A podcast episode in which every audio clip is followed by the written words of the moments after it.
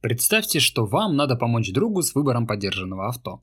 Известно, что плохая машина стоит 4000 долларов, а хорошая 8. Однако вы не знаете, где какая, ведь ясно, что все продавцы будут говорить, и их машина отличная. Поэтому есть риск купить ведро по максимальной цене.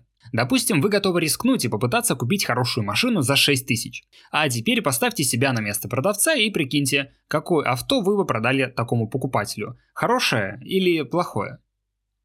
Конечно, продавец никогда не продаст хорошее авто ниже его реальной стоимости. Если вы думаете, что это чистая теория, то знайте, что на российском рынке у каждой третьей продающейся подержанной машины скручен пробег, а почти половина из них была в аварии.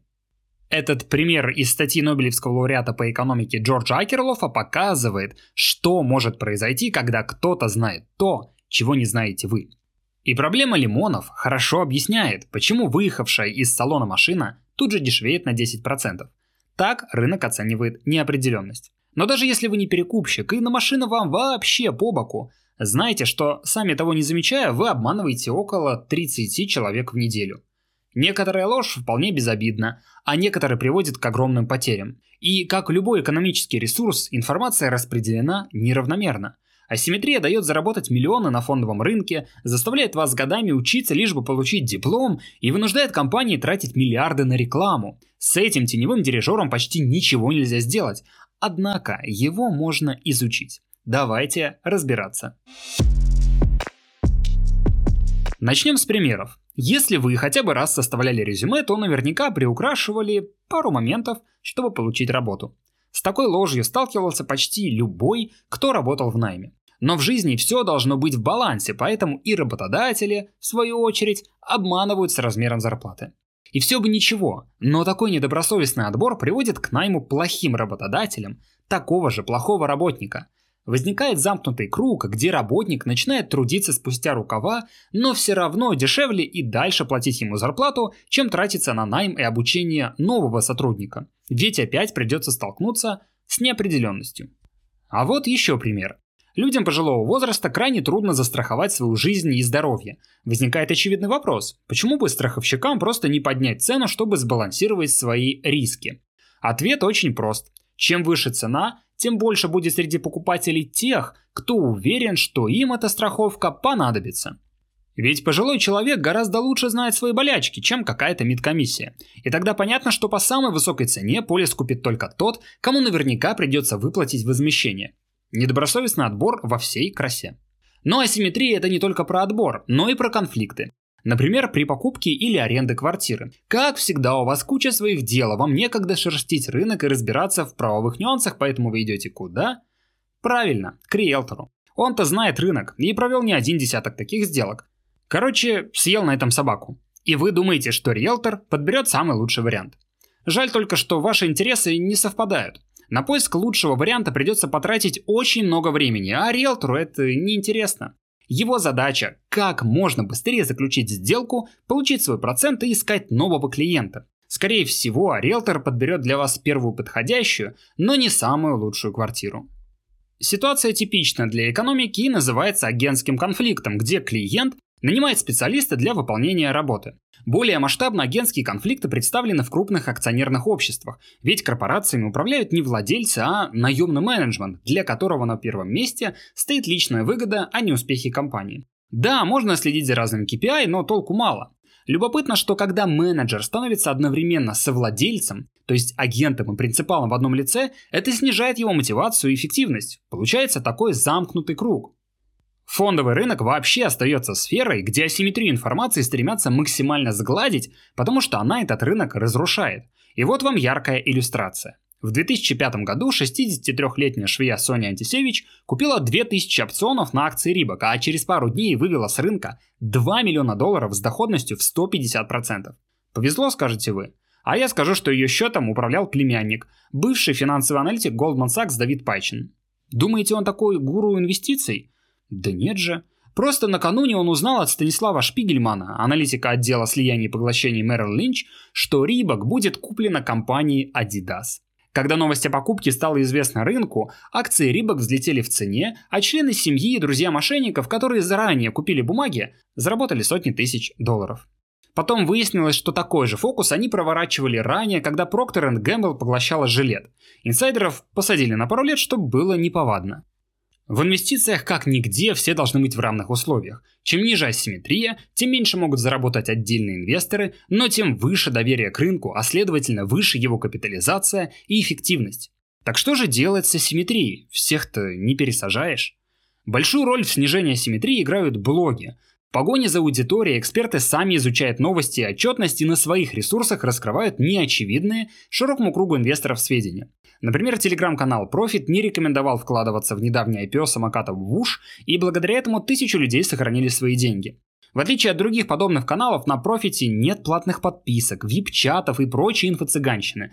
Автор – профессиональный инвестор, который торгует среднесрок и долгосрок, не продает никакие сигналы, а зарабатывает только на рекламе. По-моему, это отличный источник снижения асимметрии для вашего портфеля. Подписывайтесь, ссылку на канал я оставлю в описании.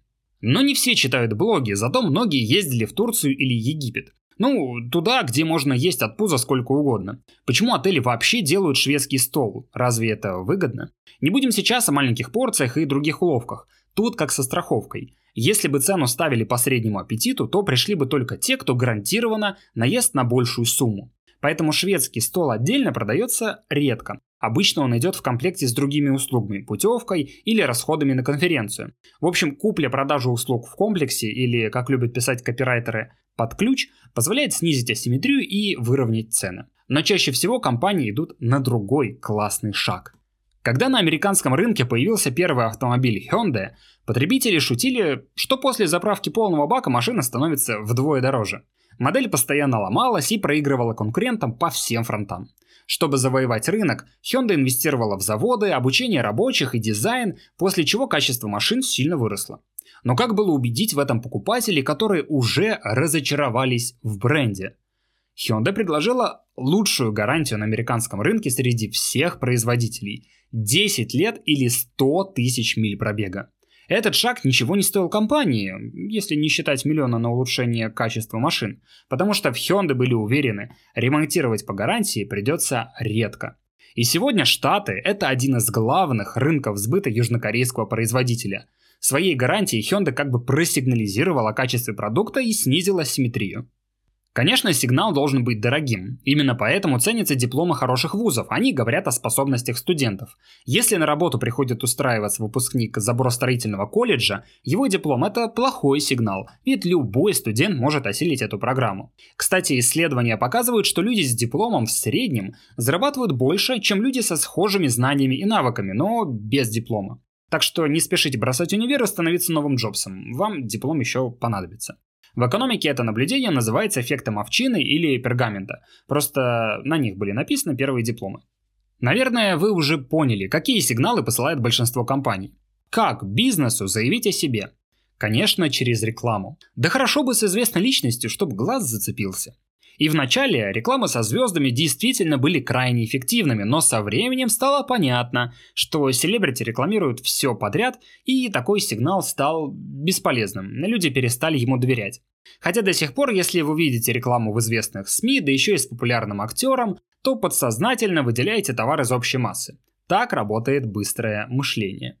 Пусть реклама подействует не сразу, но со временем у вас в голове закрепится новый сигнал – бренд. В незнакомом городе вы, вероятнее, зайдете в кафе с буквой М, чем в придорожную забегаловку, потому что работает якорь. Вы уже знаете, какая там будет еда и обслуживание. В то же время местный житель, который хорошо знает свой район, то есть асимметрия снижена, выберет местный ресторан с более низкими ценами и лучшим качеством.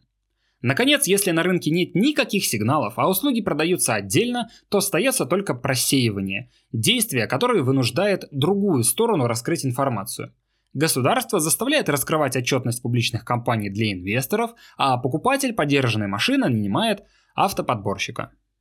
Понятно, что при капитализме, где балом правят деньги, хотите вы этого или нет, асимметрия информации становится незримым правилом, по которому мы живем. Наряду с несовершенной конкуренцией, внешними эффектами и проблемой безбилетника, асимметрия приводит к провалам рынка. Она выталкивает добросовестных участников, из-за чего растут цены и снижается качество. Краткий конспект этого образовательного ролика я сделал в виде карточек, которые доступны в моем телеграме. А еще там скоро появится текстовая статья этого сюжета с картинками и мемами. Спасибо за внимание и отдельный респект моим подписчикам на Boosty за то, что поддерживаете мое творчество. Если у вас остались вопросы, пишите их в комментарии, и я постараюсь на все ответить. Увидимся в новом видео.